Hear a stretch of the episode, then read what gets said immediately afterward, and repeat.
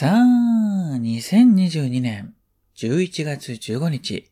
こんばんは、まさきです。いやー、お知らせなんで、びっくりされた方多いのではないでしょうか。久々のビッグニュースが飛び込んできましたね。スタンド FM から、ポッドキャストに公開できるようになりましたというですね、運営さんからのお知らせが来ましたね。いやー、びっくりしました。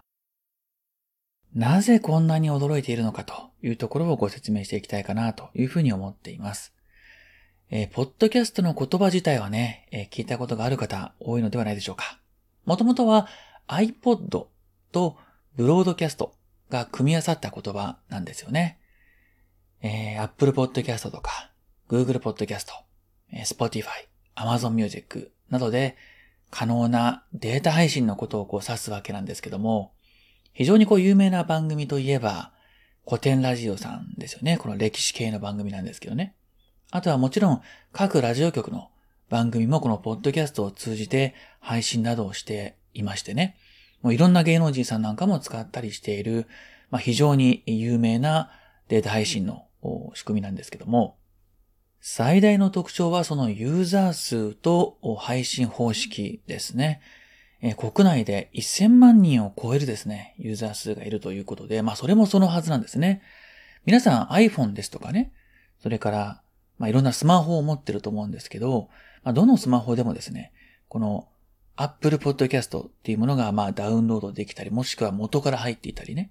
それから Google Podcast。これも Google Play からダウンロードができるということで、まあ、かなりの数の方がですね、え聞いてらっしゃるこの媒体ということなんですね。なので、スタンド FM でも、まあ、有名な芸能人のね、方も配信されてると思うんですけども、かなりの数の方がこのポッドキャストでも配信をされていて、まあ、併用というかね、どちらでも配信してますっていう方もかなりいらっしゃいますね。で、この配信の仕組みを今からスタンド FM のね、アプリを使いながら説明したいと思います。えこの運営さんからのお知らせでも書いてある通りですね。まず、マイページに行っていただくんですね。そこから設定に行く。そうすると、真ん中から少し下ら辺にですね、ポッドキャスト設定というのが出てくると思います。えここでチャンネル名とかカテゴリー、サブカテゴリー、そしてメールアドレス、こういったものも登録しますね。これは公開されるものになりますので、個人的には配信専用のメールアドレス、これを取得した方がいいのかななんていうふうに思ったりしています。これらを設定してからですね、右上にある公開のボタンを押しますと、RSS URL をコピーというのが出てきます。で、この RSS フィードという機能を使って、さっき申し上げた Apple Podcast だったりとか、Google Podcast、Spotify や Amazon Music などで配信が一気に可能になるということなんですよ。え、一気に可能ってどういうこと？ということなんですけど、この RSS フィードというのは、まあ、データ配信の、まあ、仕組みというか、まあ、システムというかね、の名前なんですね。まあ、そういうものだと思ってください。一番有名なのが、アンカーというアプリなんですけど、こちらで登録をして、RSS の URL を Apple、Google、Spotify、Amazon というところに登録しておくとですね、アンカーで更新すると他も更新されるという非常に便利なツールなんですね。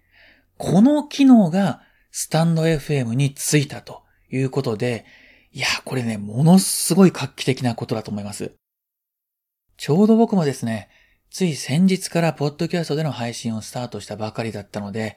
いやー、すごいタイミングだなと思ってびっくりしてるんですけども、多分ね、このスタンド FM だけしか、えー、やられていない方に関しては、ポッドキャストって何だろうとか、この RSS って何っていう風にお悩みになるかもしれないので、今日ちょっとね、収録をしてみようかと思ったんですけどもね。まあ今後も多分ね、このポッドキャストの文化とスタンド FM の文化ってこう全然違うものになってると思うので、えそういったことについてもお話ししていきたいかなというふうに思っています。